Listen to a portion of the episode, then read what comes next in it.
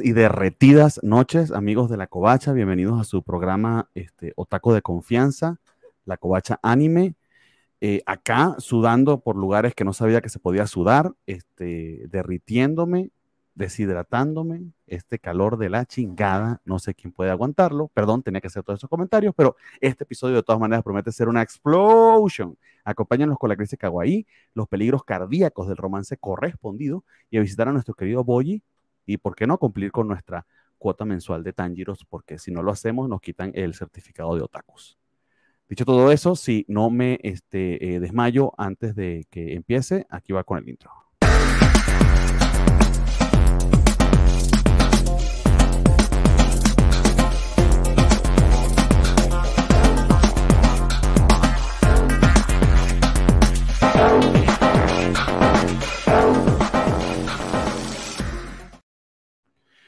Muy bien, muy bien amigos. Y como les decía, pues esta es la Covacha Anime. Estamos transmitiendo en vivo a través de Facebook, YouTube y Twitch. Y a su vez pueden ver el recalentado, pueden verlo y escucharlo por todas las plataformas de audio y de podcast habidas y por haber. Eh, y si todo eso les da fastidio, pueden ir a, pueden ir a archive.org slash la covacha mx y descargar la versión MP4 y MP3 y verlo cuando les dé la gana y donde les dé la gana, que no los persigan y los consiga este, ningún agente gubernamental que le tenga mucho miedo. Eh, dicho todo eso, este, procedo a saludar a quien me acompaña la noche de hoy, desde la también calurosa Chihuahua, pero ya está más fresca que una lechuga y la envidio, bueno, no, realmente la odio, ¿no? No te envidio, te odio. Hola, querido Bernie, queridos amigos. En otro martes de la Covacha Anime, aquí Natalia, Natalia Des. Natalia Des, oye, eh, así hablando en, en japonés dando cringe como las chicas de cierto cine. No sé si vieron ese anuncio. No, ¿qué pasó? pues sí, eh, un cine, no sé, porque nunca se dicen las, nosotros sí podemos decir, ¿no? Pues Cinépolis. Que, vamos a perder la Ay, Cinépolis no nos va a promocionar a, lo que se llama eso, cuando le pagan por hacer propaganda eso. Sacó una campaña donde sale un grupo de otakus hablando en, en japonés, como nosotros, o sea. De otakus de, verdad, verdad.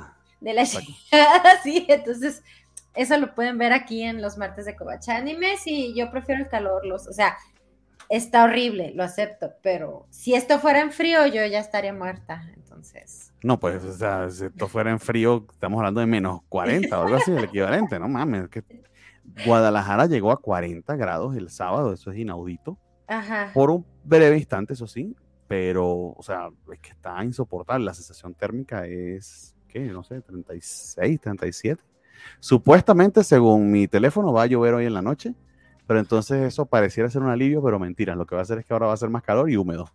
Este, sí, es, aquí en el norte así, está el calor bien sofocante y luego va a llover. Sí, va a llover. Y sí, llueve. Cuando está el calor sofocante, sabemos que es que viene una lluviecilla. O un temblor, bueno, ya no tiembla. No, acá no tiembla. Eso que escuchan de fondo, amigos, es el este, ventilador. Lo siento mucho, señor del podcast, que este, está ajustando sus audífonos y piensa que están dañados. No es mi ventilador y no lo voy a apagar. Lo siento.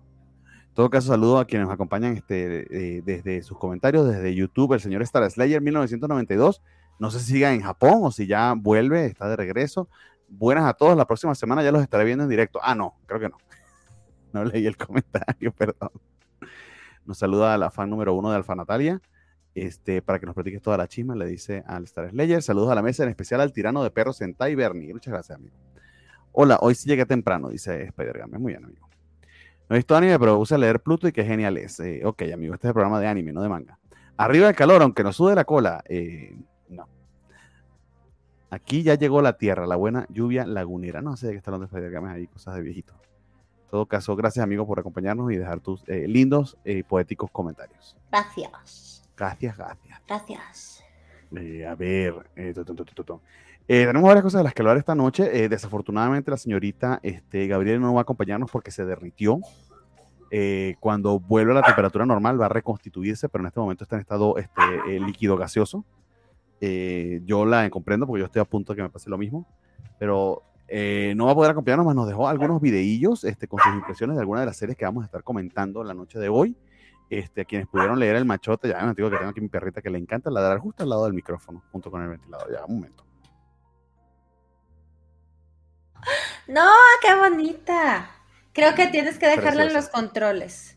Eh, va a ser un poco de ruido, pero sí. Está muy bonita. Ese, área, por cierto, este, que es un poco ruidosa. Pero bueno, amigos, les decía, vamos a hablar de varios animes esta, este, este programa. Eh, de hecho, nos pasamos un poquito, van a ser de cinco. De hecho, habíamos planificado seis, pero saqué uno de la lista porque si no, esto se va a hacer muy largo y honestamente no lo he visto. Entonces, vamos a hablar solamente de, de, cinco. Eh, y ya estamos en nuestro décimo programa de la temporada. Eh, y como ven, es el 99 noveno programa de, este, de, la Covacha Anime. En teoría, la semana que viene va a ser nuestro programa 100 pero vamos a hacer una pequeñísima trampa eh, numérica para que coincida con nuestro aniversario, que no es la semana que viene, sino la semana siguiente. Vamos a tener un programa extra. La semana que viene vamos a llamarlo 99B eh, o 99.1, aún no he decidido cuál de los dos, para que nuestro programa 100, así oficial 100, sea nuestro trailer Watch Party de verano 2023, que además pues va a ser nuestro aniversario, este, nuestro programa 100 y nuestro trailer Watch Party. O sea, tres cosas a la vez. Entonces, por si acaso ven algo raro la semana que viene, que debería ser el 100, no, aún no. Guarden en el calendario. Semana siguiente tenemos trailer Watch Party y tenemos este programa número 100. 100 capítulos, gente. Sí, señor. Aquí estamos, aquí seguimos. Aquí estamos. Natalia, ¿cómo, cómo, lo logramos? No, aún no lo sé. No sé, no sé. Y, y, cada vez es un poco más difícil porque en pandemia ¿Estábamos en pandemia o ya no? Era más fácil, ahora es, híjole. No, pues si vamos a cumplir dos años realmente, no, ya estamos medio saliendo de la pandemia, estamos en el 2021. Entonces, eh, la vida se ha hecho más complicada, eso es todo. Sí, o somos más torpes, más viejos y más torpes. o más sabios, porque no, no, ah, más, más, sabios, más sabios. Más sabios. Pero nosotros cumplimos 150 de este, eh, los cómics de la semana la semana pasada justamente y de hecho resultó en anuncio de una pequeña pausa que nos vamos a tomar en este programa porque honestamente la necesito. Eh, ¿Quién sabe qué anuncios vendrán acá en la Covacha Anime? ¿Una pausa quizá? No lo sé. Pero mientras tanto vamos a hablar de la, de la primera este, serie que tenemos en la lista, es este Kawaisugi Crisis o Too, Cute Crisis. Y esta va a ser relativamente rápida porque eh, tanto Nat como yo, que tenemos muy mal gusto y no tenemos corazón, decidimos dropearla. Pero nuestra querida Gabriele, que es eh, el epítome de la elegancia, ella sí, ella sí le entró. Entonces aquí tenemos un video donde nos eh, va a relatar este, sus comentarios al respecto. Vamos a verlo. Crisis, o sea, Too Cute Crisis. Creo que soy la única persona que siguió este anime en la mesa de la covacha y probablemente, eh, no, sabemos que hay bandita que, que, lo siguió por ahí, la bandita de Animemes, estoy segura de que lo siguió. Eh, ¿Quién más? Bueno, también de ahí de Animemes, este, por supuesto, Jime-chan. Entonces, quienes lo hemos visto, pues nos hemos llevado lo que queríamos, lo que esperábamos, cosas bonitas, algunas risas. No quisiera decir que es un anime decepcionante, pero sí, sí lo es. La verdad es que ah, logró todo lo que se propuso en sus primeros episodios y nada más. Es, híjole, y es que en una temporada de 12 episodios empezar a sentir que hay relleno eh, por ahí del capítulo 8, pues es un mal signo. Eh, no llegó a ser tedioso, no llegó a hacerse odiar, pero bueno, esa es una virtud de que se acorta la temporada. Entonces vamos por partes. ¿Qué tuvo de bueno? Gatos. La forma en que relata la relación entre las personas y los gatos fue emocionante para mí, de verdad fue, eh, los primeros episodios no tienen desperdicio, sobre todo para la gente que somos eh, amantes de los gatos. Em, si pensamos que se trata de una comedia, pues sí vienen muy al lugar las extravagancias de Lisa y la tripulación alienígena, pero fuera de eso, los demás personajes pues son NPCs que da lo mismo cómo se llamen o qué les pasa, que sencillamente son vehículo para presentar otros animales cuya única virtud otra vez va a ser pues ser kawaii y en algún momento esto se vuelve ya demasiado reiterativo, ¿no? Muy cíclico. Y bueno, no que sea poco, de pronto es algo bonito que ver, pero eh, sí contrasta con lo que esperábamos al principio. ¿Por qué? Porque al principio sí se sugiere un mensaje muy fuerte de... Em, pues de que es un anime que de pronto podía llegar a decirte eh, una premisa tan explosiva como el maltrato animal está mal, es erróneo, es algo que hay que cambiar. Eh, sin embargo, lo que llega ya hacia el final de la temporada, quedándonos como creo que dos episodios por delante, el único mensaje es las mascotas son bonitas. Y eso es desafortunado, pues por lo que podía ser, no porque tenga algo de malo en sí mismo, que medio que sí lo tiene, porque hay una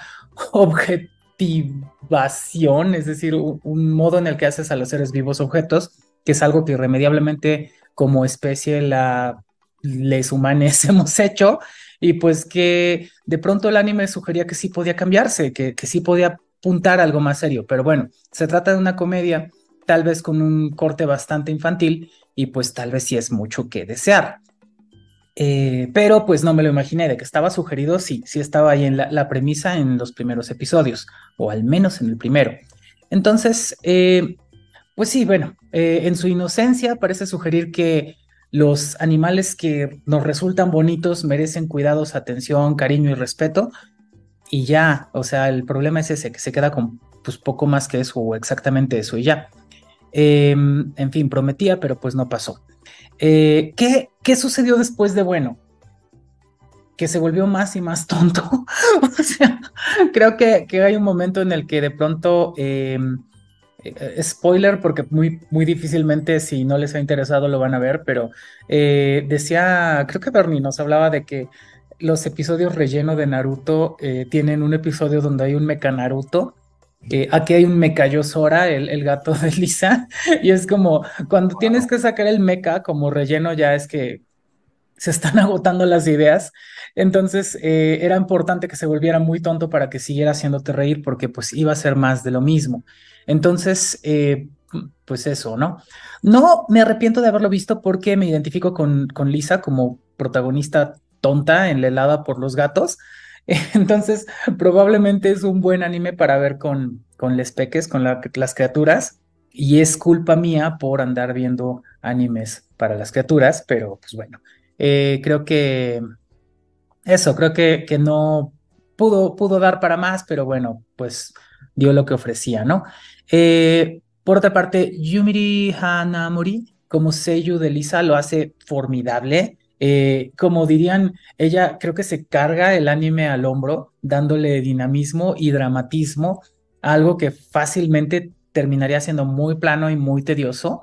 Em, a esta Seiyu la escuchamos esta misma temporada eh, como Sagiri en Hell's Paradise. Y bueno, ha estado también en mil cosas, como en Miruko-chan, en Trigun. Fue eh, Ryuji, es decir, Yuka-chan, en Blue Period. Y Akira, la amiga de Ko, en Call of the Night. Entonces, pues es alguien que ya conocemos de estos tiempos, muy, muy buena Seiyu. Yo creo que en serio hizo algo formidable con su trabajo en este anime. La producción en general está muy bien lograda, bonito diseño de personajes, ilustración, animación agradables. Los temas de opening y ending me parece que también fueron muy bien escogidos porque difícilmente te dejan indiferente. Eh, y de nuevo tienen temática de gatos. El primero es Super Kyoto Big Bang, o sea, el, Big Bang del gato espacial con Chouksei, muy, muy divertido. Y el de ending es Nyambori no Mofi con Dialogue. Nyambori, Nyambori, Nyambori. También es taladra, tu cerebro se queda ahí para siempre. Entonces, pues creo que, que cumplió, pero me sigue dejando esa, ese sabor de, mmm, estaba para más, no pasó, pero bueno. Eh, en una de esas nos sorprende con los episodios finales, pero creo que es mejor tener expectativas bajas, dado el desempeño de la temporada. Pues lástima, yo esperaba más, pero ni modo. Aquí hay una pregunta interesante. ¿Vería yo una segunda temporada? Eh, tal vez la empezaría si prometen algo diferente, pero de otra forma muy difícilmente. Si lo vería de nuevo, pues probablemente con mis sobrinas, ahí sí, ¿no? Super sí. Y pues ya, eso con Too Cute Crisis. Muy bien, muy bien. Me disculpa aquí la lentitud en la, en, la reacción, pero ando tratando cosas aquí con StreamYard y no me salen del todo. Eh, pues esa es la opinión de Gabriele con respecto a, a Crisis, eh, muy completa. Muchas gracias, Gabriele, porque este, pues, de nuevo, como les decía, nadie y yo este, la abandonamos y, allí nos da una idea más o menos de qué va la cosa. Por lo que veo, como que sí tuve razón de haberla dejado. Está bonita, pero sí, de nuevo, o sea, si ya está sacando este, el mecha Naruto, aunque se eso, hizo eso cerca de, del, del, capítulo 600, se creó un 590 y tanto ese, ese capítulo de relleno, lo cual lo hace bastante, bastante irritante porque estaba precisamente por, por, ver el final de la serie y te salen con esa mamá. Pero, pero no, aquí se, se, se, pasaron este, haciendo un capítulo de relleno de ese calibre eh, en apenas su primera temporada. Pero bueno, eh, dicho eso, este, señores, nos pasamos eh, a, a, cumplir nuestra cuota mensual de hablar de Demon Slayer. Como les digo, si no lo hacemos, pues este, fallecemos, nos quitan nuestras credenciales otaku. Y hubo un, avance importante este, esta semana, justamente un capítulo eh, en el que, de, perdón, en el que había mucha expectativa, muchas ganas de ver esta, estas escenas, algunas de las que pasaron, eh, en particular porque pues su protagonista, que es la Pilar del Amor, está, eh, pues es una waifu que tiene mucho tiempo en boca de todos y muchos prometiendo que al fin íbamos a ver lo genial que era. Y por supuesto, en, en, la buena tradición de Demon Slayer, no solo tuvimos pues, algunas escenas de pelea eh, interesantes con, la, con el personaje, sino también pues, su backstory, porque si, si, no tiene, si no tiene unos 10 o 15 minutos de flashback, no es Demon Slayer, al menos en esta temporada. Pero antes de que yo siga hablando este, y derritiendo mi misoginia acá, este, Doña Nat, ¿qué tal ese capítulo de Kimetsu no Yaiba y qué te ha parecido hasta ahora la temporada este, del, arco de la Villa de los Guerreros. Mira, era lo que decíamos en el primer capítulo que hablamos de Kimetsu. Eh, empezó lento, empezó muy lento para mi parecer, eh, aburrido, la historia, o sea, pues eh, tal vez fue porque lo vimos en el cine, no sé, pero yo le paré. Haz de cuenta que lo vimos y dije, ¿sabes qué? No estoy ahorita inspirada para estar viendo tanta lentitud y lo, lo mismo y lo mismo. Lo retomé el fin de semana y dije, oh, o sea, realmente mm, lo que me faltó de ver fue lo que me gusta de Kimetsu, que son las peleas, el drama de las backstories, o sea, ya medio más carnita, que es lo que me gusta. Que es algo nuevo, ya habíamos dicho que no. Cada, cada arco es lo mismo, sí, pero creo que sí logran bien eh, volver a los personajes adorables. Por ejemplo, ahora se lo llevó Mitsuri, me parece que se llama este pilar pero también se me hizo muy bonito la historia de Muchiro también, o sea, ya está un poquito, está, tardó en llegar, pero creo que ya lo estoy disfrutando, que era lo que yo estaba muy descorazonada porque sabemos que tiene una animación genial y dije, no puede ser que no nos den algo más sustancial para disfrutar. Yo fue, lo disfruté mucho, disfruté mucho el backstory de Mitsuri, eh, creo que va muy ad hoc con su, con su outfit, con su forma de ser, eh, ahora que el feminismo creo que ha dado un, una vuelta de 180 o 360 grados, no sé cómo decirlo. En no, 180 porque 360 es la vuelta completa, entonces te queda donde estaba. Ajá, o sea, como que ya nos quedamos donde estamos, pero de esta manera, déjame, te, digo lo que yo veo. Antes la mujer era eh, bonita, tierna, porque no le quedaba de otra. Entonces ahora puede ser una bonita y tierna porque quiere serlo y puede serlo. Entonces, se me hacen muy lindos los personajes que son femeninos y tiernos. En este caso, hasta quiere casarse porque ella quiere, porque lo desea y como sus papás la apoyaron para, para que no perdiera la esencia de su ser, que no dejara de ser ella por, por agradar a los demás y cumplir ciertas expectativas ¿no? de la sociedad. Entonces, creo que estuvo muy bonito, está bien poderosa Iba a decir otra palabra muy juvenil, pero me da, me da estrés de, aplicarla mal. Es muy poderosa ella. Eh, de hecho, recibió un impacto directo de, creo que es la cuarta luna, la que son las emociones. Y pues es, es muy bonita, es impresionante. Vamos, es lo mismo, ¿verdad? Pero me gustó. Sí, sí lo compro, lo disfruté. No sé tú cómo la ves. No, pues qué bien que, que, la disfrutaste y que te gustó. Este, ahí me vieron, por cierto, planeando a Nat, este, que era el feminismo, por si quieren guardar ese clip. Me quedó, eso me quedó precioso de, de marcarlo. Eh, tenemos por acá, eh, nos saluda Fernando Cano, que nos desea buenas noches y que por favor dejen su like. Muchas gracias. Eh, dice Gallada 111 que no creo que fuera lente, menos que lento, perdón, pero sí se sienten poco sustanciosos los capítulos. Se disfruta más ver eh, varios. Y Carlitos Parque nos dice que buenas noches, que viene de terminar de ver tres episodios de Osame Ranking, muy bien amigo, y que ayer le tocó el penúltimo de la segunda temporada de Vinland, que estuvo em, espectacular, le- eso lo digo yo, pero sí estuvo muy bonito el penúltimo episodio de Vinland Saga. A ver, Kimetsu no Yaiba.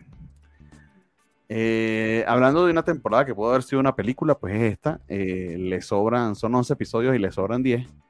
Eh, no, mentira, le sobran como 9. Este, y de hecho, el episodio que viene va a ser de 70 minutos. Es decir, que nos van a hacer verlo otra vez este, dentro de dos años, antes de ver el próximo arco.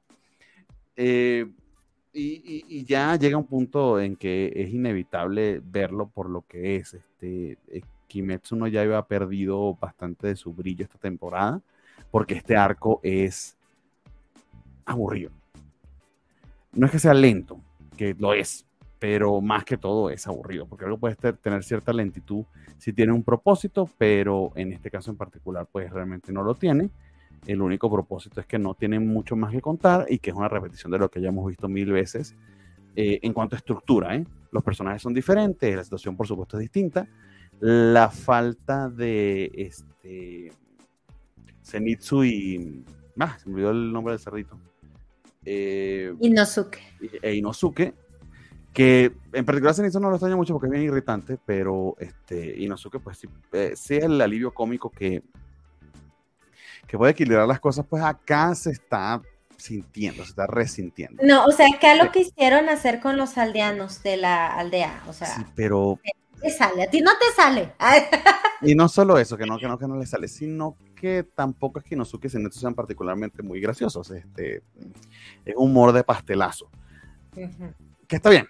A ver, eh, eh, puede gustarte, no es nada del otro mundo, pero si hay algo que siempre he dicho de Kimetsu no Yaiba es que no es que inventó nada nuevo, este, es una serie bastante, bastante genérica, repetitiva eh, y formulaica, pero este, al menos en, esa, en su primera temporada, me atrevería a decir, y probablemente la película del tren está muy, muy bien ejecutada.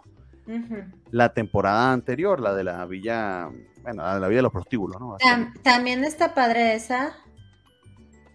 Balancearon sí. mucho, balancearon mucho lo fastidioso que se podía poner a llegar cortando lo que tenían que cortar y con una animación de peleas de verdad, de verdad, de verdad, este que te quitaba el aliento. De hecho, cuando la volvimos a ver en la pantalla grande, o sea, a mí me dejó, me dejó sorprendido.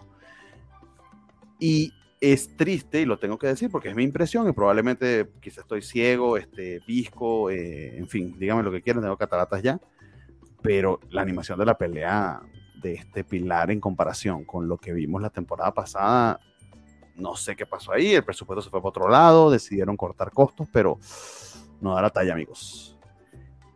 Y en particular, les voy a decir, es un- hay un elemento que es que caga todo porque hay varias cosas, ¿no? Como eh, los movimientos de ella, este, la fluidez de cómo va la espada y corta donde tiene que cortar, este, eso está bastante, bastante bien pero los pinches dragones estos de madera que, eh, en que, que, que, que, que son como el mismo programa 2D de PlayStation mal renderizado con el que han estado haciendo los monstruos esta temporada, que habla de una pinche hueva, no sé qué le pasó a Fruitable ahí, no sé si, si fue que les faltó, no sé, algún becario que se les murió a mitad del, del proceso pero se ve feísimo y contrasta mucho. Este, de nuevo, eh, la calidad técnica que tenías en las peleas de, del pilar de sonido en comparación con esto, uy, uy, uy, o sea, lo siento Mira, mucho, pero se, no. parece, se parece a ese tema con Chainsaw Man que se vio tan feo esa primera pelea de los zombies. Aquí lo siento, pero... ay, No ay, siento que se vea mal, Ya, simplemente está muy sencilla. O sea, no tiene el nivel, no es que esté mal animada, pero está muy sencilla. Y se a lo hace- que nos tienen acostumbrados. Así al, es. Al dinero que está generando esta serie, al que se supone que cada vez que vas avanzando es más. Y que además ya no, en la temporada pasada lo hicieron, balancearon lo de hueva que se va a poner la historia, sobre todo al final con las peleas, se puede poner muy fastidioso. Lo balancearon con, con animación sorprendente, aquí les valió madre. Es- A es- mí lo que me da tristeza, por ejemplo, es la luna esta del jarrón. O sea, ¿cómo llegó ahí? ¿Cuál es su historia? No hay nada. ah, y yo, yo le agradecí tanto no ver un pinche flashback porque estoy harto. Pero te ayuda a sensibilizarte, por lo menos. O sea, Pero- era un pero recurso nada, que estaban Está utilizando había bonito, está bonito, pero ya la, ya la décima vez, ya, ya no mames. o sea. Pero ahora sí esta luna fue, o sea, la más X, la más X, y pues vamos a ver qué nos dice la luna esta de las de los sentimientos, la cuarta. a, mí, a mí sí me gustó no ver la historia, ser muy. Ahora, Estoy harto. de- cuando, cuando están luchando con los dragones, Ujú. hay un, una musicalización que creo que estuvo muy padre, las, eso fue diferente, no lo había visto en otras, o tal vez ya quería agarrar cualquier cosa, pero no te creas, no, si cuando salieron los dragones empieza la música muy padre también, yo creo que eso sí, sí, sí me gustó. Le faltó nivel de acción a la pelea este Mitsuri y lo merecía, porque también, ¿qué, ¿cuál hay otra luna mujer? Digo, luna pilar. Eh, la que es de la, de la mariposa. No Ay, pero pues bueno, eso es, pero no, no, no ha luchado.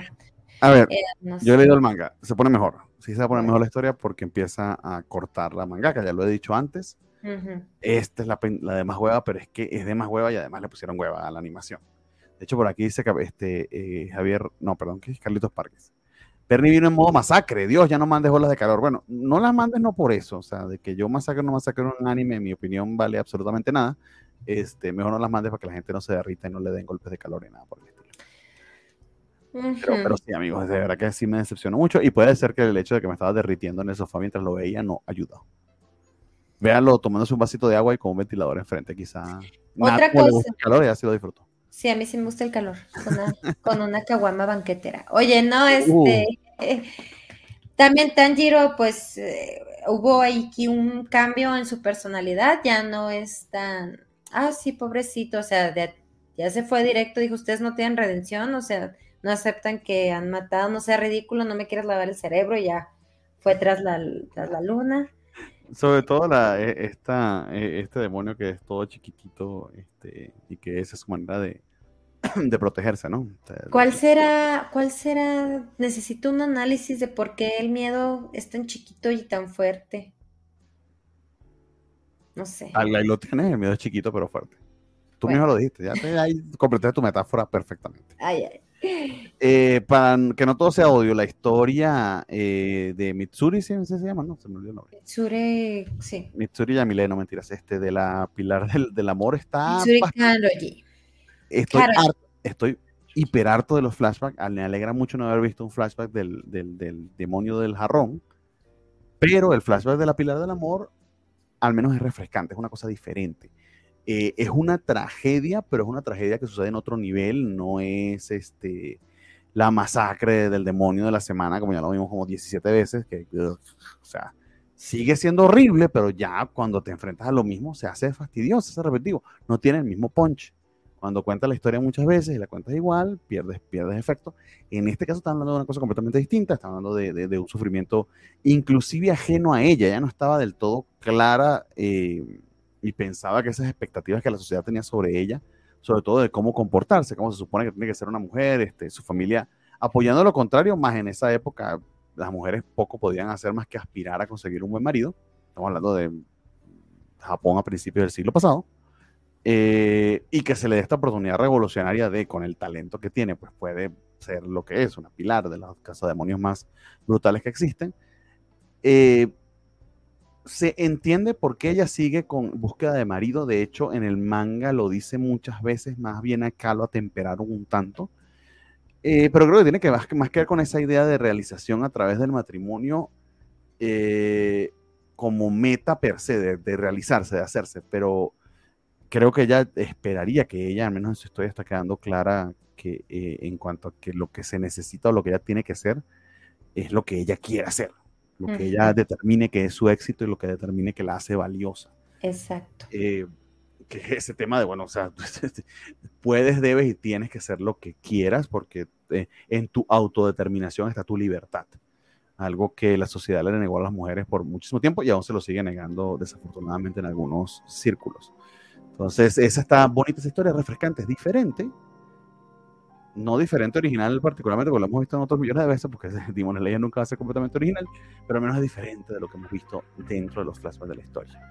Ujú. Ahora, dónde lo lleven, si sirve de algo, si los 70 minutos que se vienen van a valer la pena, lo dudo. Esta es la peor temporada de Demon Slayer hasta ahora y por mucho.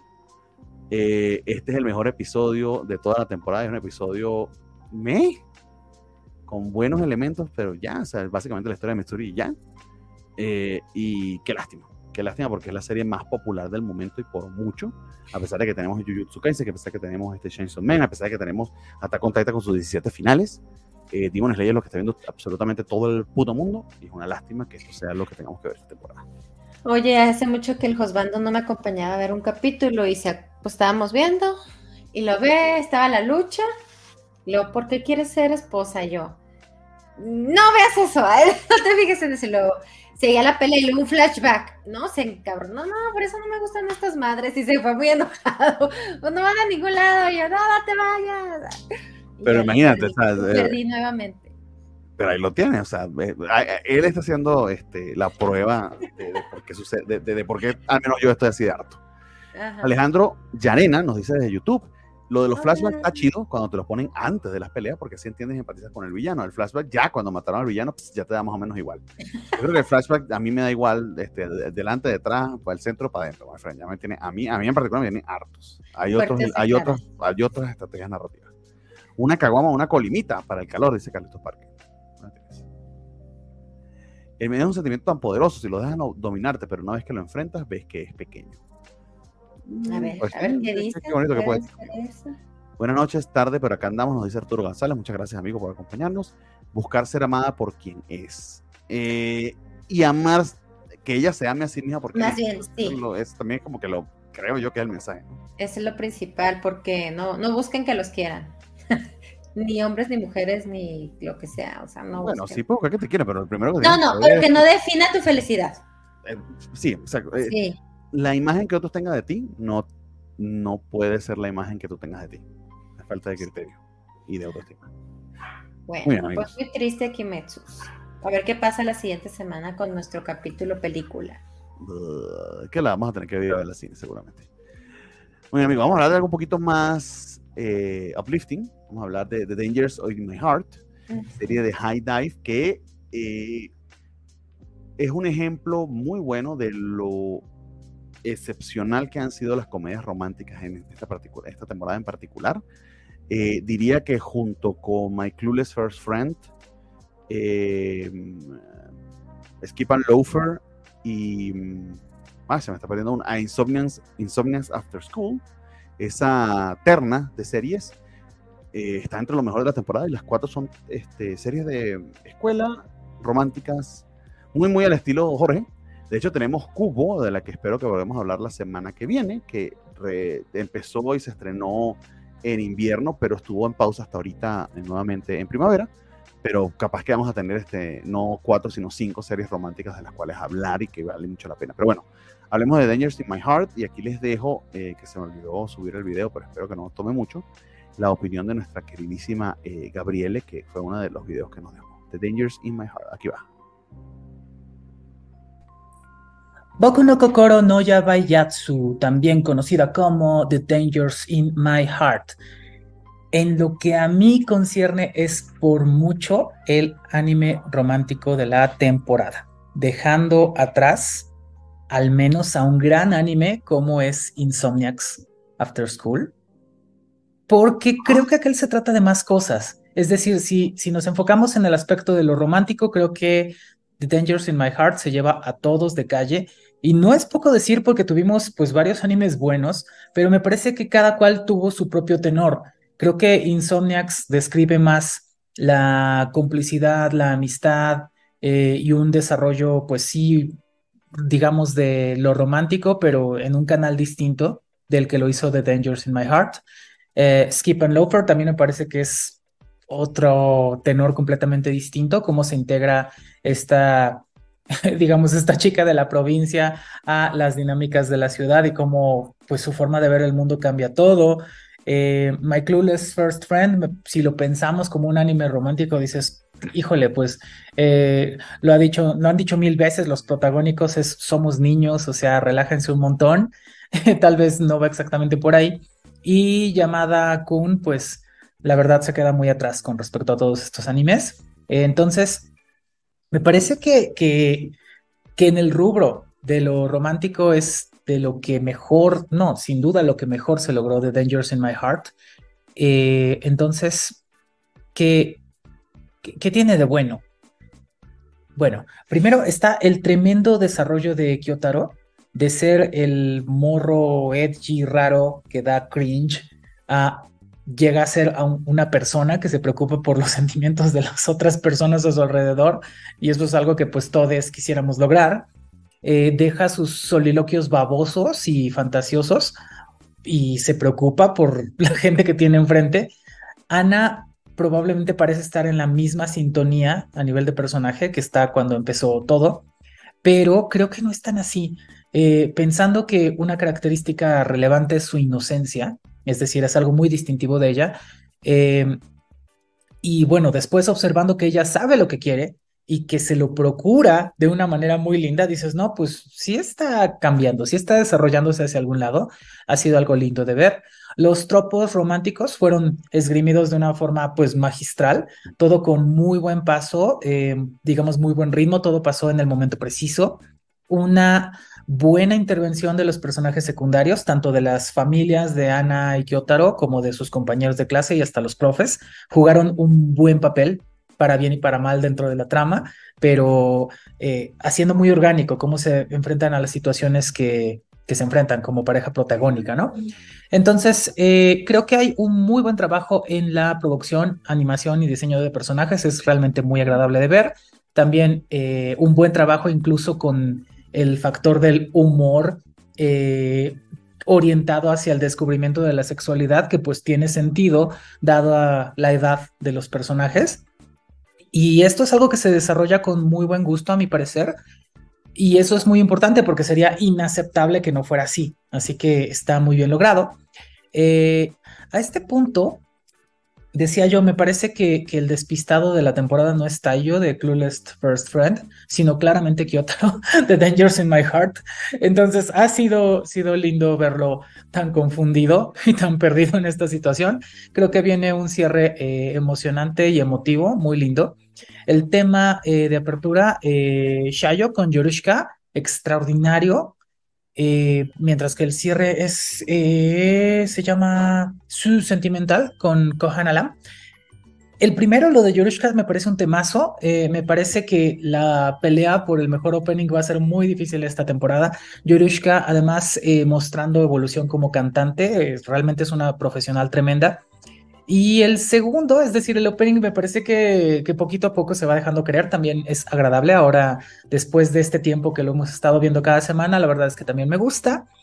Eh, en fin, eh, espero grandes cosas para el cierre de este anime, para el final de la temporada, porque me parece que, eh, no sé, tal vez fue por ahí del episodio 6 que a mí ya me había doblado las manitas y dije, ok, este anime devuelve la esperanza te hace creer en el amor. Es posible el amor. Si estás en la pubertad y eres un personaje de anime, claro está. en fin, pues eso es. Eh, me parece un gran anime. Espero que quienes lo hayan seguido eh, concuerden y si no, pues díganos qué. Em, y nada, eh, yo creo que sí, es anime romántico de la temporada en tanto que Yamada Kun va para el Echi de la temporada. y pues eso es. Muy bien, muchas gracias a Gabriele. Nada, te estabas haciendo allí caras. No, porque oh, me dan derecho, mucha derecho de réplico. Me dan mucha carrilla. Yo sé que los comentarios, o sea, no es el mejor anime, lo habíamos dicho, llamada Kun, pero siento que me dan carrilla a mí más porque lo defendí. o sea, porque eres un pervertido y ya te ¿Qué? Y crees que todo el mundo agarra a la gente dormida y pues no es así. No, no, no, no, no, no, no, ya, ya, no todo el mundo, ese personaje. Yo te mostré que no es así. Yo te sí, bueno, está bien. Puede ser que la chichi, si lo mira así, no se la agarró, pero al menos se la rozó. Pero la agarrada ginecológica. Pues, mira, los senos empiezan desde acá. O sea, es imposible si vas a cargar a alguien así, no, no rozarle. Pero bueno, X. Este, decía Javier Robles que él lo intentó, él intentó ver The Dangers in My Heart del segundo capítulo, pero no conecta con el humor del protagonista, se queda con Insomnes y con My Clueless Friend. Ahí, te diría, Javier, que paciencia porque realmente no es humor, es que se trata de ese diálogo interno muy adolescente eh, que inclusive se miente a sí mismo. Ese es el gran tema con el protagonista de, de este anime, que es un chavito y no sabe lo que dice, básicamente. Sí, yo no lo, pues lo tengo que terminar. De hecho, esta temporada avanzó muy rápido. Eh, digo, como que ya se van a acabar, todavía me faltan algunas cosas que ver. Pero también estamos viendo la historia de los capítulos a través de, los capítulos de los personajes, la historia de los personajes a través del protagonista. No, si no te gusta, no pasa nada. Hay muchos otros romances típicos de primavera. Pero si puedes darle un, un capítulo más, pues al parecer lo recomienda la mesa. Y si llamada yo también lo estoy viendo, Arturo, este, acepto que no es el, romance de la temporada, pero es el romance así basurita que me gusta. Entonces yo lo veo, yo soy muy feliz con él. El tóxico, el tóxico. Pero ya va, ya va. Eh, Dangers in My Heart, entonces no estás al día o, no lo empezaste? No, no estoy al día todavía. Me faltó. Ok, ok. Eh, a ver, hay varios comentarios. Eh, Gallada 111 nos dice que el romance se lo llevó todo lo llevó toda esta temporada. Estoy grave, estoy grave, estoy mal. Boku no Kokoro lo recomendaron aquí y la maratonía el sábado, nos dice Arturo González, que es maravilloso si pasas el cringe del capítulo 1. Pues bueno, ahí, ahí tienes este Javier. Este, a ver qué tal. Nos saluda Alberto Paloma y nos dice: Saludos desde aquí, desde el infierno, alias Monterrey, 40 grados a su fruta, moder. Qué horrible. Octavio HZ también nos saluda, muchas gracias desde YouTube. Nos dice: Dangers in My Heart es increíble por lo simple que es, y va directo al grano. Y si es lo mejor de la temporada, merece una segunda temporada esta película si es posible. Creo que la magia de Dangers in My Heart está en la sencillez y lo cálido de los personajes y lo bien que está retratado su eh, proceso, su enamoramiento. En particular el diálogo interno del protagonista de, de, Chicago. Tal como lo comentaba este, eh, Gabriele, sí madura este muchachito a través del enamoramiento con esta chica. Sí está pasando algo prodigioso, es que básicamente él es el rarito del salón, el más chiquito, el más feito. Y esta chiquilla que, aunque tiene la misma edad que él, físicamente, pues parece una supermodelo, es una, de hecho es una supermodelo. Eh, de hecho, con características, eh, vamos, a, decir el término técnico para yo no parecer un pervertido, más de lo que ya Nat piensa que lo soy, eh, con características sexuales secundarias muy desarrolladas. Bastante adelantadas para su edad, vamos a decirlo así. Entonces, ella llama muchísimo la atención y algo que hizo del manga que en su momento cuando diseñó los personajes y que el anime lo respeta es que se vea esa diferencia física. Pero la conexión que tienen ambos es genuina porque sí es la manera en que él la acepta por cómo es y nota su diferencia, que tiene también que ver con el hecho de que no se cree hasta, hasta de hecho aún no se lo cree que a ella él pudiera gustarle, eso por un lado que se, eh, a ver, puedo entender su escepticismo, pero es bastante obvio. Al menos la chica no es que lo oculte demasiado. Eh, por un lado eso, y por el otro, eh, cómo él efectivamente hace un esfuerzo por conocerla más allá de su despampanante y obvio este, atractivo físico, ¿no? Que, es algo que sus amiguitos no pueden ver más allá de eso porque porque son niños de 13 años que por el amor de Dios tienen las hormonas donde las tiene cualquier niño de 13 años, no piensa en otra cosa. Y si son muy guarros, eso es algo también que está, eh, es parte del setting del anime, pero que está allí para hacerte ver cuál es la diferencia entre Kyotaro, entre Ishikawa y sus compañeros. Porque Ishikawa, de hecho, pero tampoco Ishikawa sea un santo, él de hecho fantasea de una manera bastante enferma con, eh, pues básicamente asesinar a su, a su compañerita, porque él piensa que eso lo hace ver echi y diferente pero es una fantasía interna, eso es algo también que tenemos que tener claro. Eh, no es que justifique nada, pero cuando estás en la mente de alguien, una cosa es lo que piense, una cosa es lo que fantasea, otra cosa es lo que haga. Eh, él se comporta muy diferente con ella y es precisamente esa dicotomía entre lo que dice que piensa, porque ay, no me importa, yo nada más quiero verla pues, cubierta en sangre porque soy muy cool. Un cool bastante raro, por cierto. Él, él, se dice a sí mismo que es cool, pero nada que ver contra, pues la trato con amabilidad, soy su verdadero amigo, converso con ella, empiezo a comprenderla, puedo ver su lado inocente, infantil, etcétera. Entonces se da cuenta, de inmediato se da cuenta, ¿será que me gusta? Él mismo se hace cuestionamiento. Eso es bastante sencillo, no es nada del otro mundo, pero cuando está bien ejecutado en el pace correcto y con las palabras bien puestas para el personaje, es muy bonito de ver. Eh, es enternecedor y da en el punto exacto donde te crees el romance. La historia de amor entre ellos dos está preciosamente relatada. Eh, dice por aquí Alberto Palomo que lo discriminan porque tiene más de 30 y no puede ver el anime. ¿Por qué, amigo? Creo que sí. No, Bernie, eres un permitido, eres un hombre a la antigua como yo sabré. Ah, ok, amigo, gracias. Ya escuchaste, ¿no? Soy un pervertido. Pero bueno, en fin, este, eh, en, eso destaca la historia, porque la historia, valga la redundancia, la historia de amor entre ellos es la protagonista mucho más de, algunos de los animes que inclusive hemos estado, hemos estado con, este, eh, comentando, pero destaca por eso, la, la ver, eh, cuánto te crees lo que está pasando, porque está muy, muy bien este, seteado. Y tiene momentos bonitos, tiene momentos entretenidísimos. De hecho, no hay un episodio en el que no, no te comprometas con ambos y con lo que les está pasando, con la emoción que sienten.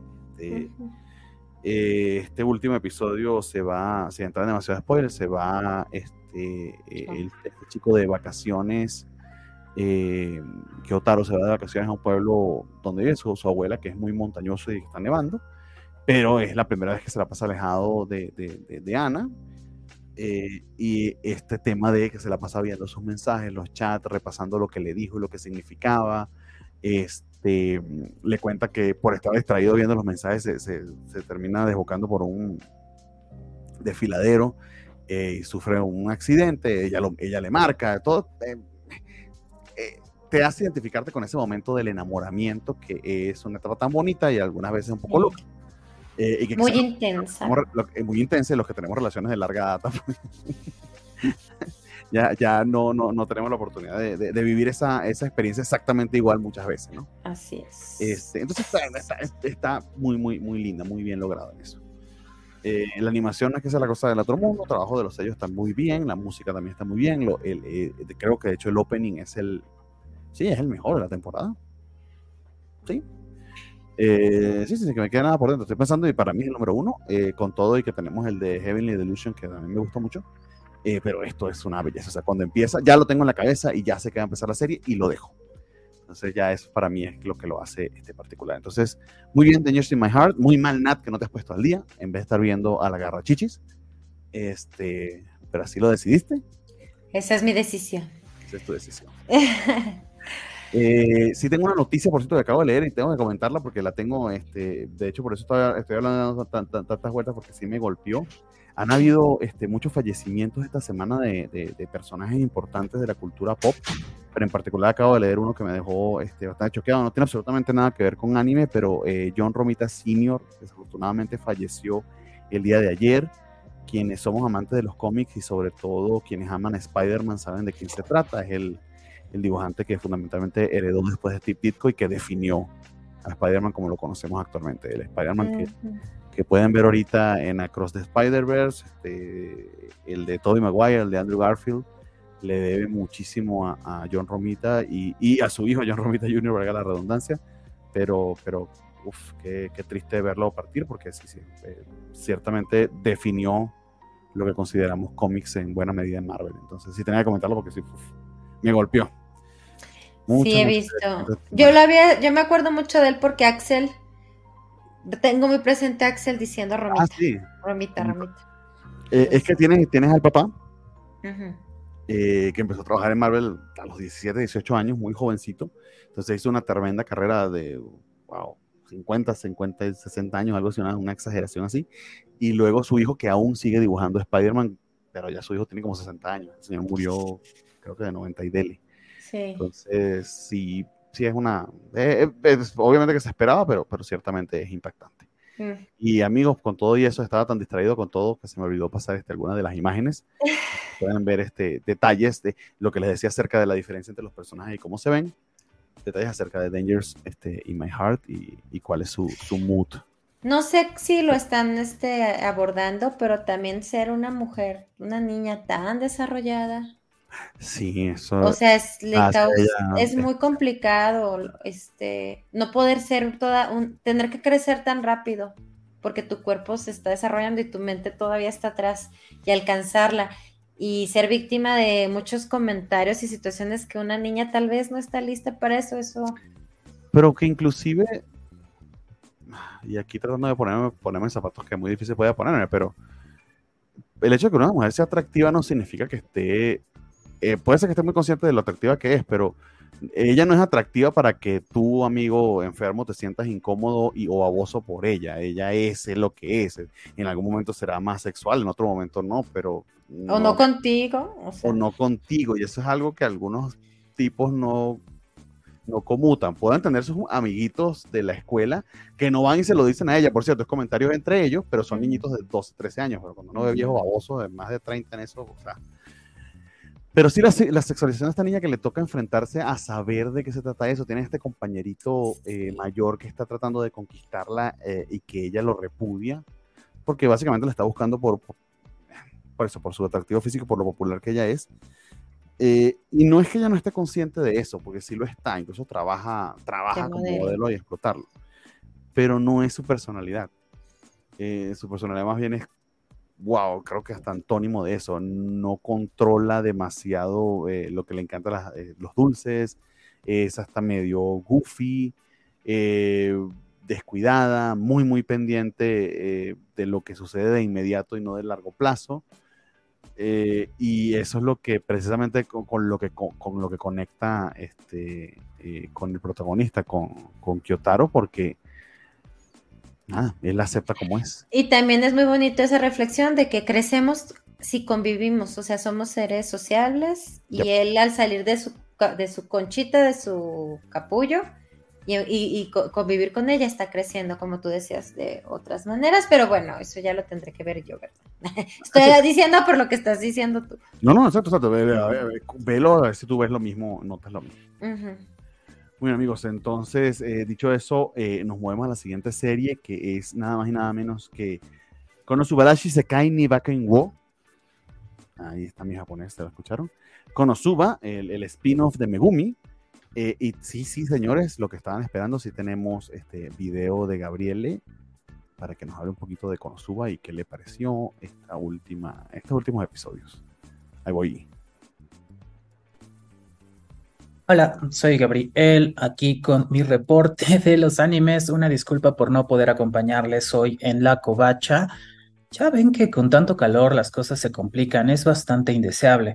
En fin, espero que mis amixes se encuentren bien. Muchas gracias a audiencia que nos acompaña, ya sea en vivo o viendo esto después en el recalentado, en la grabación. Y bueno, vamos a empezar hablando de Konosubarashi Sekai ni Bakuen O, es decir, Konosuba Explosion.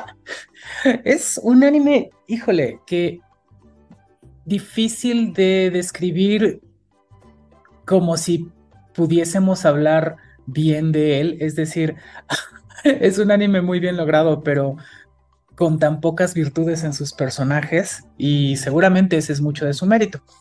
Pues hay que... Ah, ¿Por dónde empezamos? Bueno, empezamos por Jun Jun. Me parece que es un personaje inocente que ha logrado posicionarse como relevante y ganar la atención de la audiencia por sus muestras de compañerismo e interés por desarrollarse como maga y como persona, además de tener pues preocupación legítima por les otras, lo cual suele jugar en su contra, de nuevo es un personaje pues muy inocente, eh, pero vaya, de pronto eh, parece que es un contrapeso muy fuerte con respecto a la propia Megumin, la protagonista de esta historia, que pues si la tengo que describir, pues diría, en primer lugar es manipuladora, abusiva, negligente, huevona, obsesiva, obcecada, es decir, no, no ve más allá de lo que ella cree, es torpe, cobarde, hipócrita, vil, envidiosa, arrogante, egoísta,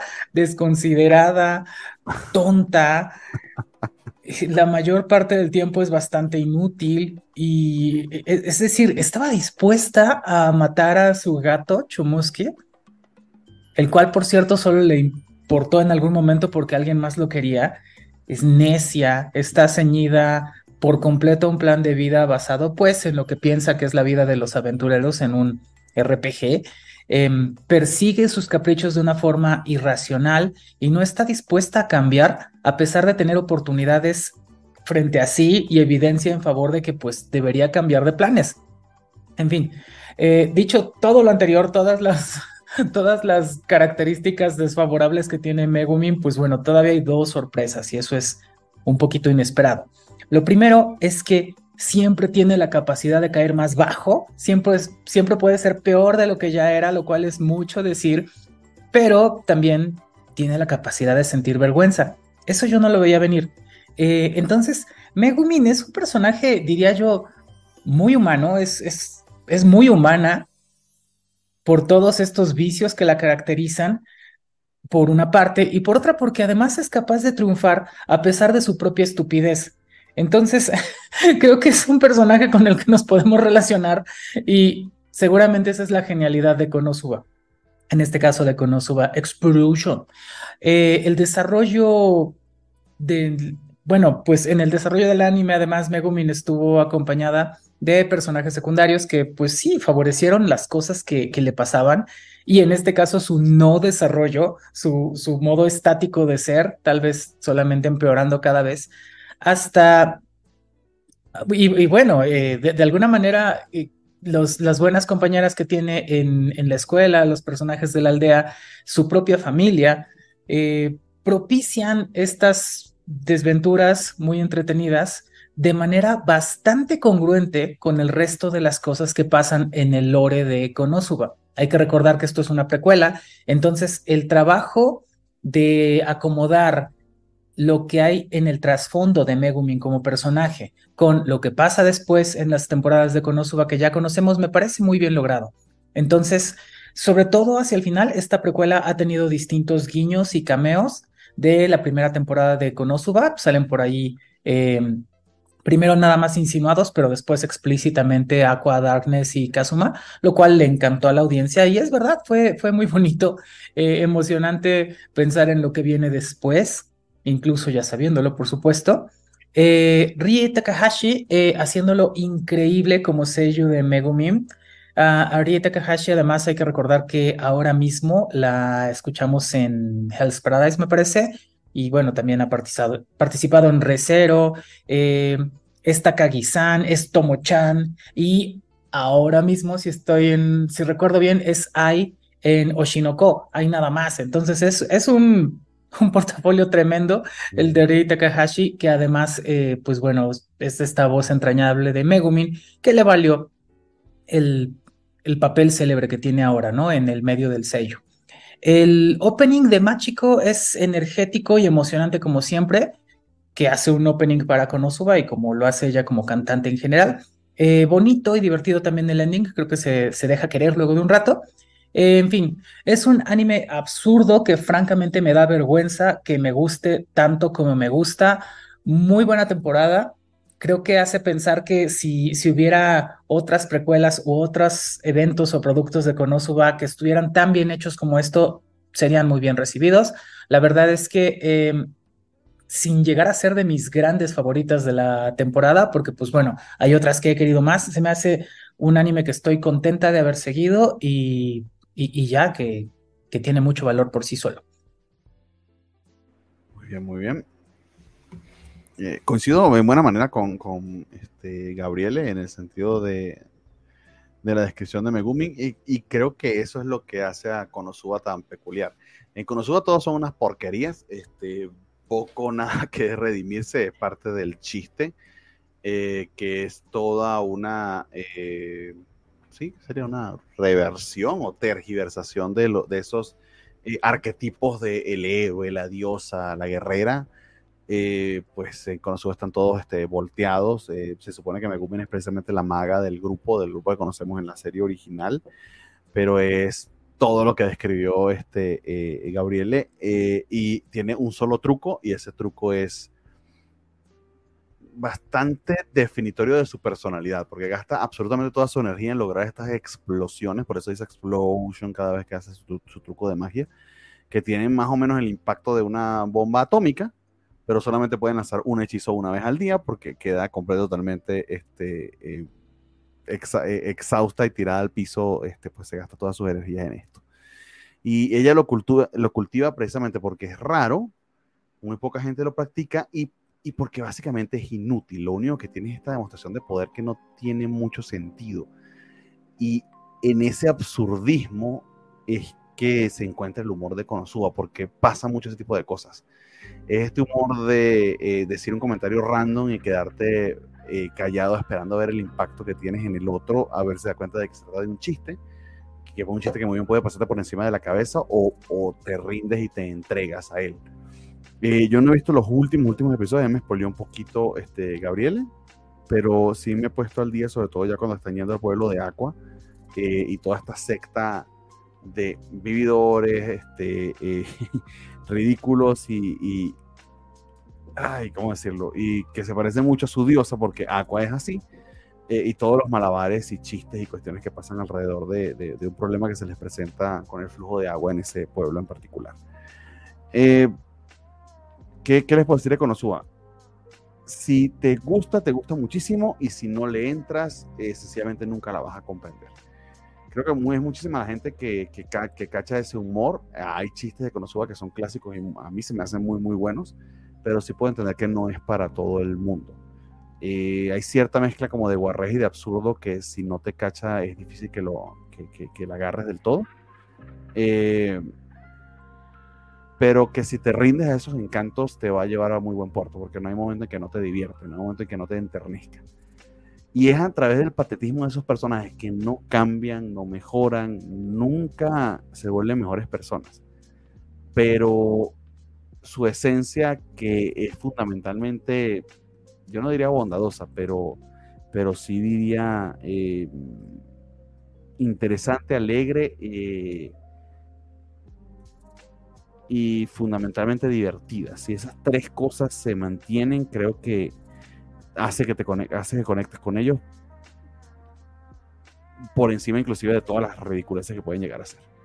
Pero bueno, eh, eso es lo que puedo decir acerca, de Konosuba. Eso es básicamente lo que se ha mantenido hasta ahora con la historia de Megumin. Quizá con ciertos detallitos que, que, se agradecen y que inclusive expanden el lore de la serie original. Pero nada particularmente sí, que, que, rompa los esquemas o que, o que cambie la, lo que ya hemos visto en las primeras temporadas. No sé si se venga una secuela de Konosuba como tal o si esto sea lo último con lo que nos quedemos, pero al menos para revisitar y este, en particular a Megumi, que creo que era el personaje que tenía eh, más backstory, al menos que no se había explorado de, por completo en la serie, creo que está bastante, bastante, bastante bien. Eh, lástima que sea una serie, una, perdón, una temporada tan, tan poblada como esta y tan complicada, porque quizá en otra hubiese destacado un tantito más, pero pasó tantito debajo de la mesa, desafortunadamente, por todo lo que hay que ver y el cacho. Oye, pero ya van a ser así todas las temporadas, ¿no? O sea, ya no hay temporadas tranquilas. Me atrevería a decir, pero puede ser que me equivoque, que la que viene sí. Sí. Porque fundamentalmente tienes Jujutsu Kaisen y ya. A ver, quién sabe. A ver. Nos saluda por acá Saul Tempest y nos dice que grande suba God, sí señor. Y el anime de la Loli de las explosiones, dice Alberto Palomo, exactamente. Bueno amigos, y ya para ir cerrando, este, vamos a hablar de otro spin-off, esta vez el de Usama Ranking, de Treasure Shares of Courage, que eh, creo que por ahí nos preguntaban que si este era el último episodio, que yo sepa, no. De hecho, una de las cosas que está pasando en Osama Ranking que me sorprendió es que eh, ahora ha avanzado la historia un tantito. Estamos viendo algunos pequeños pedacitos de lo que sucede después de que termina Osama Ranking. Básicamente el reino de Daida este, y lo que pasa con él y, este, y, el personaje favorito de Nat, que tiene al menos un elemento que la pudiera, la pudiera redimir un poquito más, pero no sé, Nat, ¿qué te ha parecido a ti estos episodios hasta ahora? Yo en particular el flashback con los papás de Boyi y con el cambio de animación, que no sé si llegaste a ese, me pareció precioso. No, es hermoso. Lástima que sabemos lo que... Bueno, para empezar, Bose no tiene redención, o sea, no entiendo o sea, como que quisieran darle yo los voy a proteger, pero no lo hizo, no lo protegió y se, fue con Miranjo, la apoyó en todo. La gente se equivoca y falla, eso puede pasar. sí, sí, pero eh, eh, pinto mi raya con los asesinatos y masacres. Creo que eso ya no tienes ¿Cómo borras eso? ¿Cómo equilibras el universo después de haberte hecho todo eso? Y con maquiavélicamente. O sea, no hay manera. Miranjo no tiene, para mí. O sea que en respuesta a Saúl Tempes, en la vida no hay redención. Eh, no, amigos, según Nat, no. no, en la vida no perdona a nadie. En la vida de redención, pero aquí no hubo ningún tipo de. Pues sí, de redención. ¿Cuál es la redención de Miranjo? ¿Cuál fue? O sea, ¿cuál, cuál es la. Aquí lo que nos están diciendo? Que te está bien que hagas daño, porque como tú sufriste, pues tú puedes lastimar a las demás personas, tienes la puerta abierta y cuando te digas, ay, me equivoqué, adelante, todos aquí te vamos a recibir. Así no es la vida y no es justo para nada.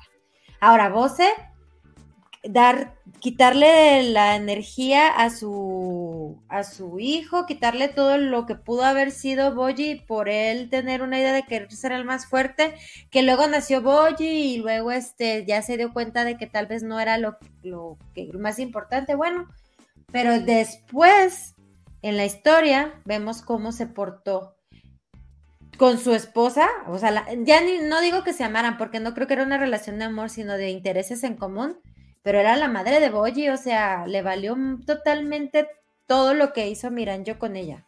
Entonces, no, yo no tengo redención para Bose, para Miranjo y tal vez un poco todavía para el hermano de Boji, que se me fue el nombre ahorita, ¿lo dijiste? Daida. Daida, porque es muy joven y no ha llegado a hacer realmente cosas terribles. Pero pues no sé, o sea, no, no me explico cómo no pueden este, ver lo malvados que fueron. Es que si lo ven, es que el tema no se trata de si son malvados o no, el tema se trata de la bondad que los otros personajes manifiestan porque sí piensan que existe la posibilidad de redención para todos, inclusive para ellos, eh, que aunque a ti no te parezca, y eso está bien, es tu, es, tu opinión, ciertamente saben lo mal, que, lo mal lo que hicieron y están tratando de recuperarse, porque es que Ahí hay dos maneras de enfrentar la vida, me da a mí la impresión. Eh, si cometes un error, puedes trabajar para resolverlo, e inclusive para resarcirte, inclusive para redimirte, o sencillamente rendirte. O sea, no, no tengo perdón, y así como, los, como algunos pueden pensar, y está en su derecho a pensar que no existe este perdón, eh, pues no hago nada para precisamente recuperar o, tratar de aliviar el daño que hice, ¿no? O sea, la posibilidad de redención no existe entonces.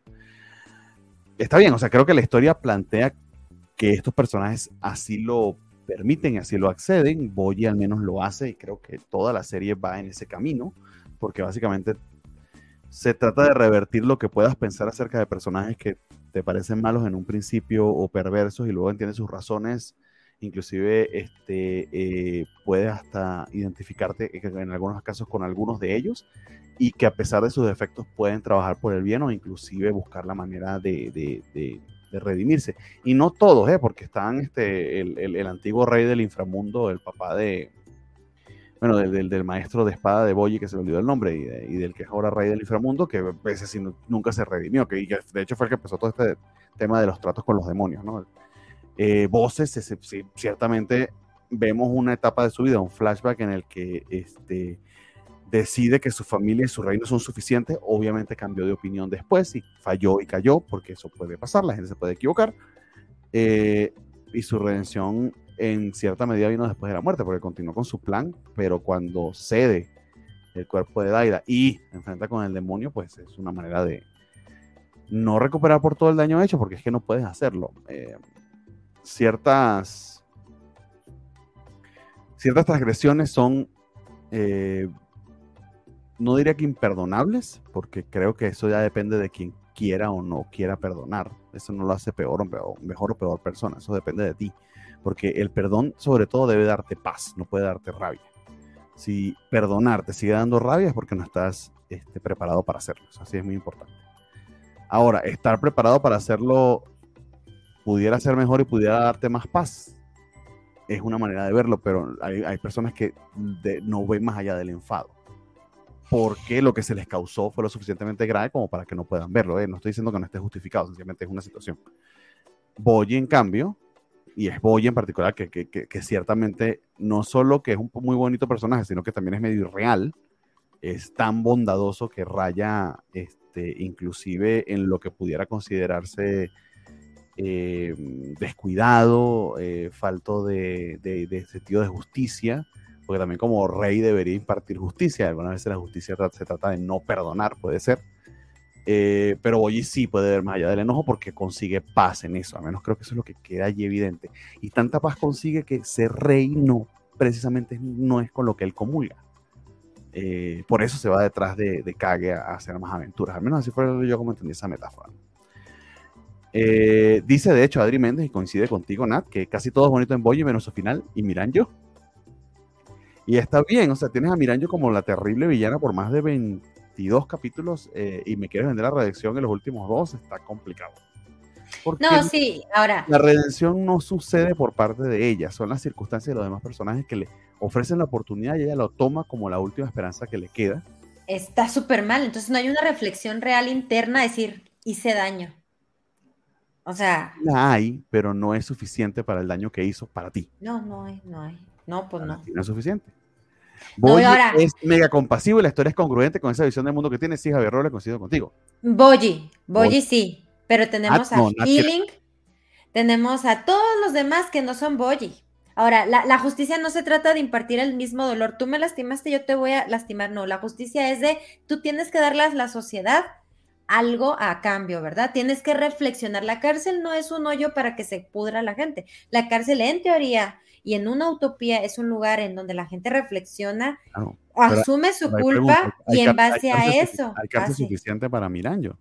Por ejemplo, en esta, en este, en, en, en, en este pequeño, sí, ¿qué sería? ¿Cómo lo llamamos esto? Este mini episodio que vimos, Miranjo fundando una escuela y tratando de educar a los niños del pueblo y de entregar eso, allí ves ese ánimo de redención.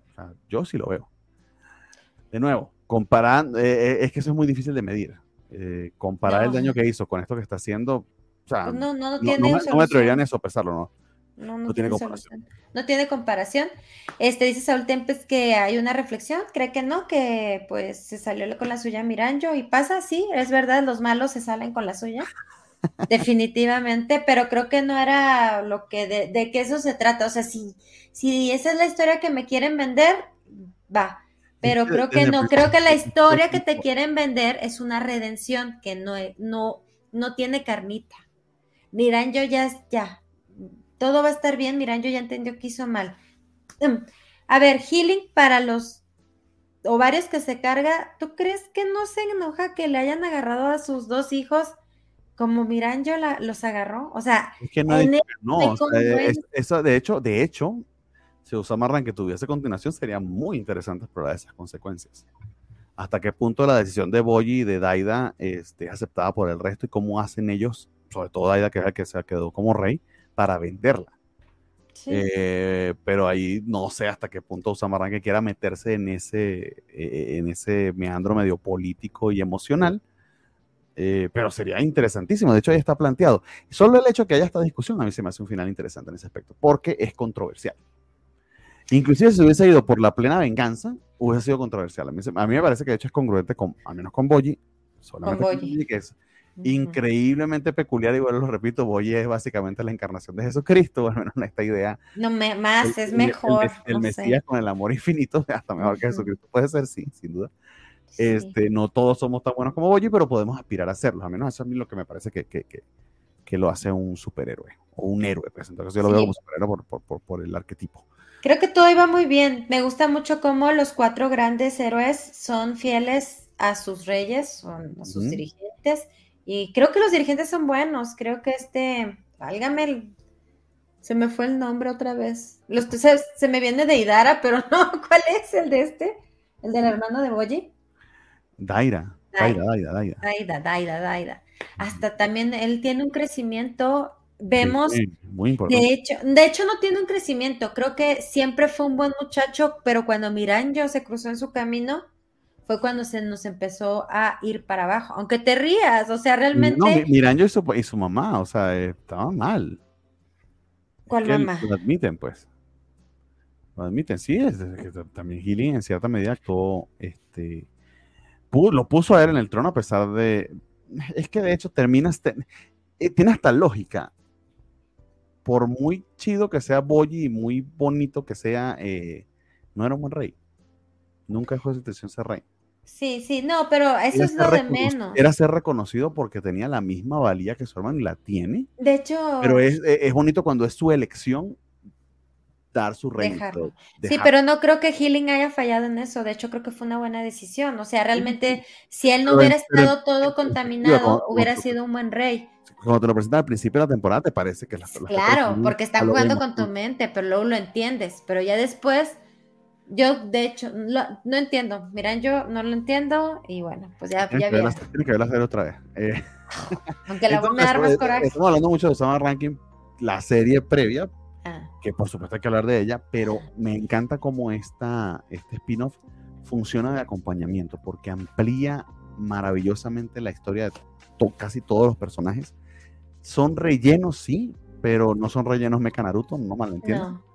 De hecho, están muy, muy bien puestos y casi todos eh, funcionan para hacer más rica la historia original. Eh, se disfruta más habiendo visto la temporada sin duda, pero creo que inclusive viéndola entrecortado va hasta funcionar. Va a estar bonito cuando salga ese, ese orden de, de ver los episodios y vete, termina este episodio y vete a ver, a ver, a ver tal de, de Treasure Shades of Courage, va a estar bien, porque te van a ampliar el, el panorama, pero también pudieras terminar la, terminar la serie y verlo como están saliendo ahorita y funciona creo que igual. Es de verdad, sí confía mucho en que recuerdes lo que había estado pasando en la serie anterior, pero con todo y todo eh, se para muy bien. O sea, yo temía de que iba a ser muy inconexo, de que iba a estar muy raro, de que no me iba a acordar de ciertas cosas, pero no ha habido momento en que me sienta perdido. Las historias funcionan por sí solas y funcionan como acompañantes, están muy bien escritas. Te hago una pregunta. Ahorita dijiste algo del rey del inframundo, Sí. del hermano que, que fue como? El, ah, que se me olvidó el nombre, el que está interesado solamente en el, en el dinero, Despa. Que después entendemos que sabemos por qué Bevin manda a. Eh, Bevin es el de las serpientes. Porque Bevin manda a Boji con Despa y es porque Bevin, este, Bevin fue alumno de Despa. Pero me encanta lo de Despa de que si le dan suficiente dinero, él le enseña a quien sea. Sí, pues tiene, tiene sus defectos, además de ser un vanidoso, ¿no? Es Pero, un- por ejemplo, es yo- es un vanidoso tacaño que nada más le importa el dinero. Ah, respeto mucho al rey del inframundo porque es un ser como despreciable en cierta manera porque toma decisiones Fuertes y difíciles. fuertes y difíciles, pero acepta las consecuencias. O sea, Sí. eso, eso Porque es el sí. peso de. Y, y le enseña algo muy valioso a Boji. Ese es el peso de ser rey. Es Eso el sí. peso de llevar a toda esta gente encima de ti porque eres el líder eh, y eres el responsable por su bienestar. Eh, el puesto de líder puede ser muy solitario eh, y muy terrible algunas veces en lo que te exige. Ujú. Ciertos liderazgos. Creo que todo está muy bien. Nomás no me venda, no puedo con lo de Miranda, pero todo lo demás sí, sí te lo compro No, perfectamente. ah, porque quieres sangre. No, no quiero sangre. Yo lo que quiero ahorita es frío. No puedo más No. con este calor. Bueno amigos, este, pues con eso terminamos los comentarios o las series de, la, de, de- de esta semana. Boyi es mega compasivo, nos dice Javier Robles, y la historia es congruente con esa visión del mundo que tiene. Ah, ya lo había leído, perdón, amigo. Perdón, ya había leído estos comentarios, pero bueno, muchísimas gracias a quienes nos están viendo en vivo y están dejándonos eh, sus comentarios. Si ustedes quieren vernos en vivo y venir a, a saludarnos, pues pueden hacerlo todos los martes a las 9 de la noche. Acá estamos en YouTube, Facebook y Twitch de La Covacha. Y si no, si están viendo el recalentado, eh, el recalentado en cualquiera de esas plataformas, por favor, por favor, déjenos su like y su comentario. Eh, sé que todo el mundo lo pide, pero en verdad hace una diferencia y se lo agradeceríamos un montón porque sé que tenemos unas cuantas vistas y unas cuantas escuchadas luego este, a través de, de Spotify o de las plataformas de audio. De hecho, si nos estás escuchando en Spotify y no has dejado este, eh, tu calificación de, de, de la covacha, por favor ve al perfil y colócale las estrellas que, cre- que crean que le corresponden, trata que sean cinco. y déjanos un comentario, pueden dejar preguntas en los episodios, este, si solamente nos escuchan por audio. Nos, nos encantaría escucharlos y este, interactuar con ustedes, este, saber qué les gusta, qué no, si opinan igual que nosotros, así como los que nos dejan comentarios en vivo. Dicho todo eso, doña Nat, ¿algún este, chiste, anécdota, anuncio parroquial, algo que quiera dejarnos dicho? No, nada, nada más agradecerles que nos acompañaran en otro martes de la Covacha Anime. Esperamos verlos la siguiente y como comentaba Bernie al inicio del programa, eh, dos, fin- dos semanas más y tendremos una, nuestro gran este View Season, ese, este, el, el, aniversario y nuestro programa 100. Así que por favor, acompáñanos. Por favor, amigos, que no todos cumplen este, 100 años. de hecho, Alejandro García quiere cumplir una fantasía sexual y me está pidiendo que hable como mona china. Amigo, eso es solamente para ti en notas de voz privadas que te dejé por WhatsApp. No sigas pidiéndome esas cosas en público. Nos van a descubrir. Este, dicho todo eso, amigos, este, les recuerdo los programas de la Covacha. Los lunes está este, la Kobayashi Maru, que tiene rato que no sale, creo que está en pausa. Pero las noticias gamer, nosotros estamos los martes a las 9 de la noche. Los días eh, eh, miércoles tienen a Cobacheando, que promete que van a hablar, no sé de qué hablar, siempre hablan de algo diferente y controversial. Siempre, por más que lo intentamos, no vuelven al curso de la plática. Sí, y el enano y envidioso a nosotros. El viernes las noticias comiqueras a las 10 de la noche y los cómics de la semana, al menos la semana que viene no van a estar, pero probablemente van a estar en pausa por un tiempo, este, solamente para que estén al tanto. Va a haber, de hecho, Covacha en vivo de The Flash, que ya se estrena el día de mañana. La esperadísima película de Ezra Miller, este, el héroe más compasivo y con mayor redención de todos. Este, el otro Miranjo. Se despide nosotros por acá, Alberto Palomo. Hasta mañana, que les vaya bien. Muchas gracias, amigos. Que descanse. Y, nada, amigos, eso es todo. Cuídense mucho. Este, nos vemos semana que viene para el episodio 99.1 y dentro de dos semanas el esperadísimo episodio número 100. Hoy con el outro, cuídense un montón. Bye bye.